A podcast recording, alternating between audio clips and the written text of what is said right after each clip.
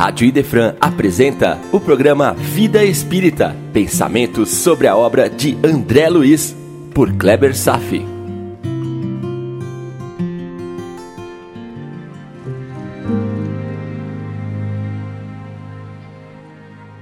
Olá, amigos, tudo bem? No capítulo de hoje, André, parabenizado pelo esforço de empreender 24 horas contínuas de trabalho nas câmaras. É visitado por Lísias e Dona Laura.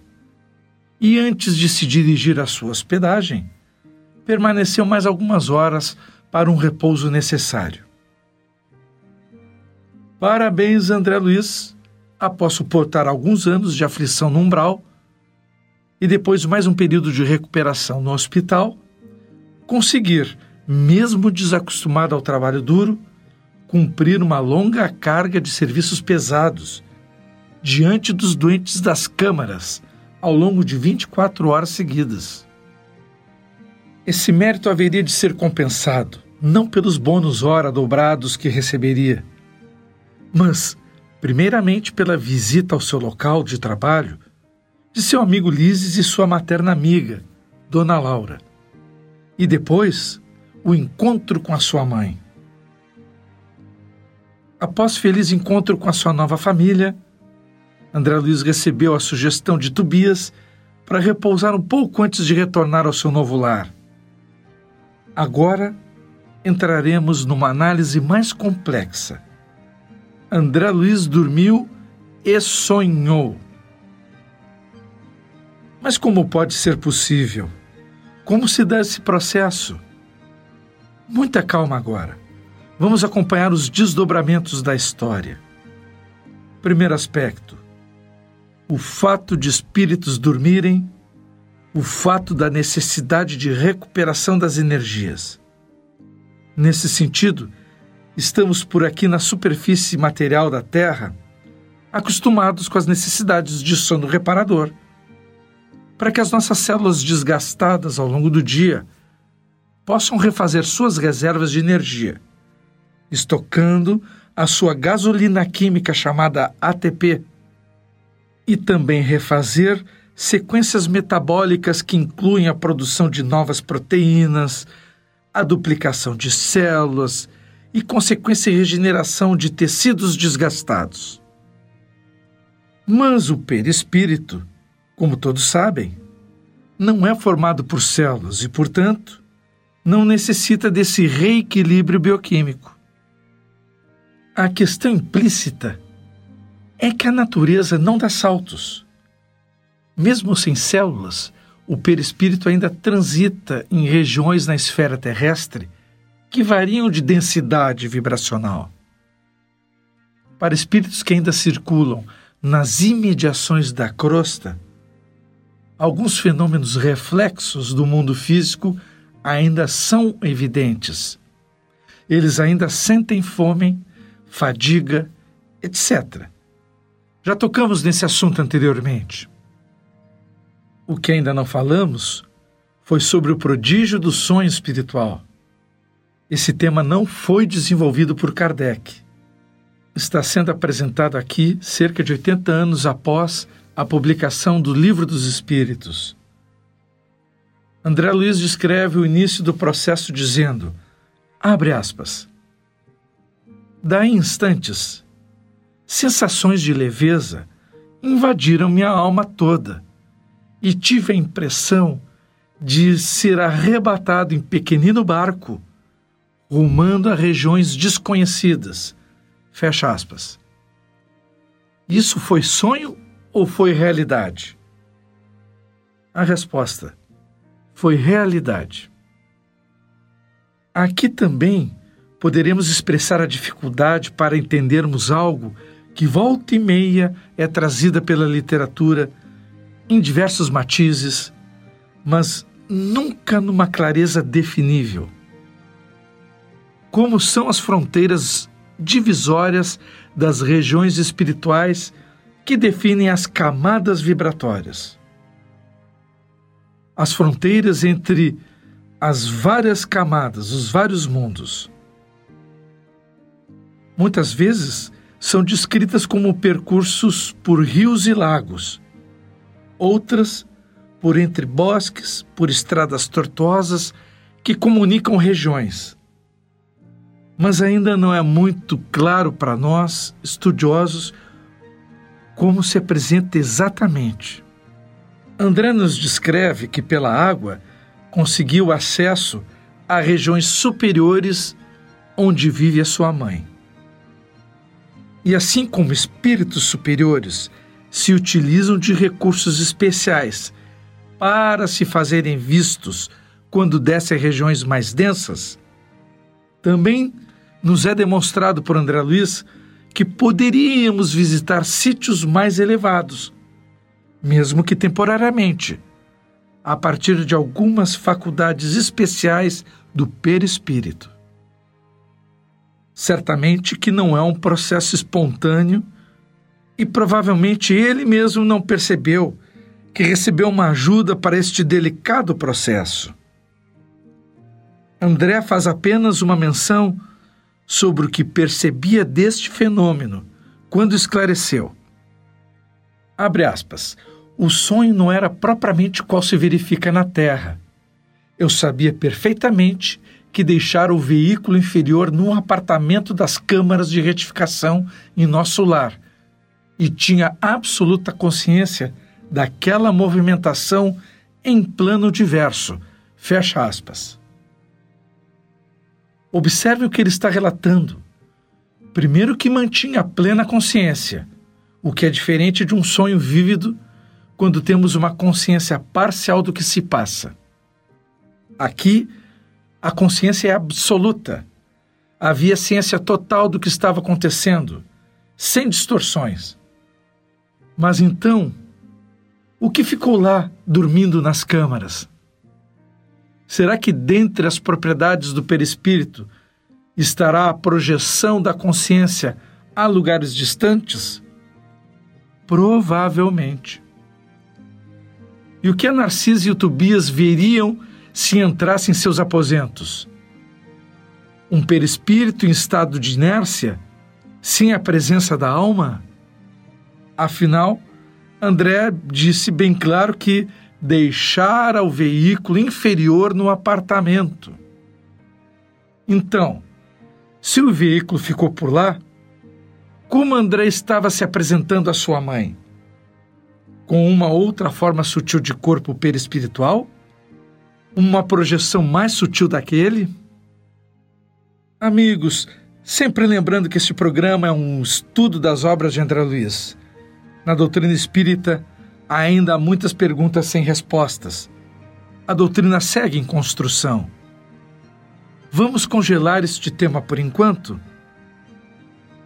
Agora, temos a satisfação de ler as palavras da mãe de André Luiz. Em frases curtas, normalmente se localizam preciosos ensinamentos que podemos aproveitar. Às vezes são lições as quais estamos ainda algo distantes de aprender em toda a sua extensão. Como quando ela diz, abre aspas, é indispensável, André, converter toda a oportunidade da vida em motivo de atenção a Deus. Fecha aspas. É claro que nossa cultura ainda está distante desse sentimento. Não nos preparamos e nem a sociedade está madura para manter um permanente comportamento de comunhão com Deus. Essa atitude ainda é tratada como, ah, coisas de religião, ou então, deixa eles pensarem assim, coitados. Ou às vezes como, tá bom, agora chega desse papo, pois daqui a pouco você vai virar um fanático. Estão entendendo? expressar constante sentimento a Deus, apesar de ser menos praticado em nossa era contemporânea, e mesmo que seja absolutamente essencial em nossas vidas, ainda não é a ordem do dia. A expressão fica relegada para ocasionais momentos de culto. Ainda precisamos evoluir muito, essa é a verdade. Há uma outra frase dita por ela que também me chamou a atenção sobre a prática do bem seguindo uma progressão temporal. Abre aspas. A prática do bem exterior é um ensinamento e um apelo para que cheguemos à prática do bem interior. Fecha aspas. Que bacana isso, né? Primeiro agimos pela prática exterior, sem compromisso com sentimentos. Talvez a pessoa haja assim até por querer mostrar para a sociedade os seus méritos morais, ou quem sabe para tentar provar para si mesmo que consegue ceder ao próximo um quinhão da sua atenção e, portanto, poderá pleitear um lugar melhor nos céus. Mas é claro que outras razões poderão estar na raiz das ações externas. Mas a longo prazo, como diz a mãe de André Luiz, a prática exterior se converte num aprendizado.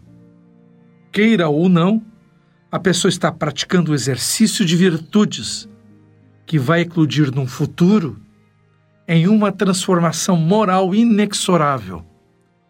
E ela diz mais ainda: ela diz que a prática do bem exterior se torna um apelo para a prática interior. Ou seja, se de início é alguma coisa ocasional, com o tempo a pessoa torna-se tentada e induzida a fazer cada vez mais, entrando num ciclo virtuoso e irresistível. É este ciclo que ela bem chamou de apelo. E será esse apelo que conduzirá a sua transformação moral, como um impulso permanente ao bem. O apelo do exercício do bem exterior por simples aparência, vai acabar te conduzindo à prática do bem interior. Que interessante. Você começa por fora, num mundo de aparências, mas é conduzido ao despertar dos profundos e internos valores cristãos. Ela não está tratando de simples práticas de cultos exteriores. Estes não te elevam, ela está se referindo a ações concretas de auxílio e caridade ao próximo. Aquele ímpeto de ser útil, lembram? E tem algo mais que ela disse, que para quem estiver atento, certamente chamou muita atenção. Abre aspas. Em todas as nossas colônias espirituais, como nas esferas do globo, Fecha aspas. Uma frase solta, mas é cheio de significado. Ela diz: todas as colônias, vejam só. Ela está falando que existem muitas e muitas cidades espirituais.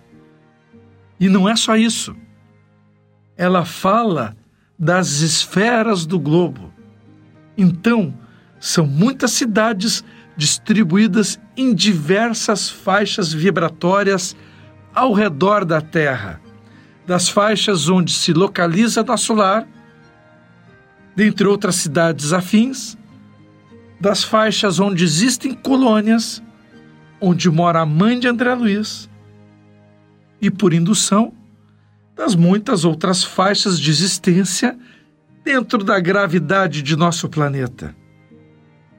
Então deve existir situações semelhantes em todos os outros mundos o que possibilitaria a provável existência de vida em outros planetas em faixas de vibração não perceptíveis pelos nossos olhos e, portanto, pela nossa ciência. Kardec confirma isso. Vou deixar a ideia no ar, para você pensar sobre a humanidade poder estar espalhada por diversos mundos, em faixas diferentes justificando a revelação dos Espíritos que nos dizem que há vida virtualmente em todos os corpos celestes. Continuaremos no próximo programa analisando o capítulo 37, a preleção da ministra. Dúvidas e sugestões? programa Vida Espírita, tudo junto, arroba gmail.com. Obrigado pela audiência na Rádio Defran e tenham todos uma boa vida.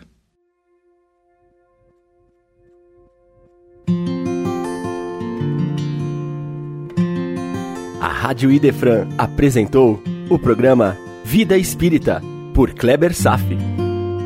Todas as terças e quintas, às nove da manhã.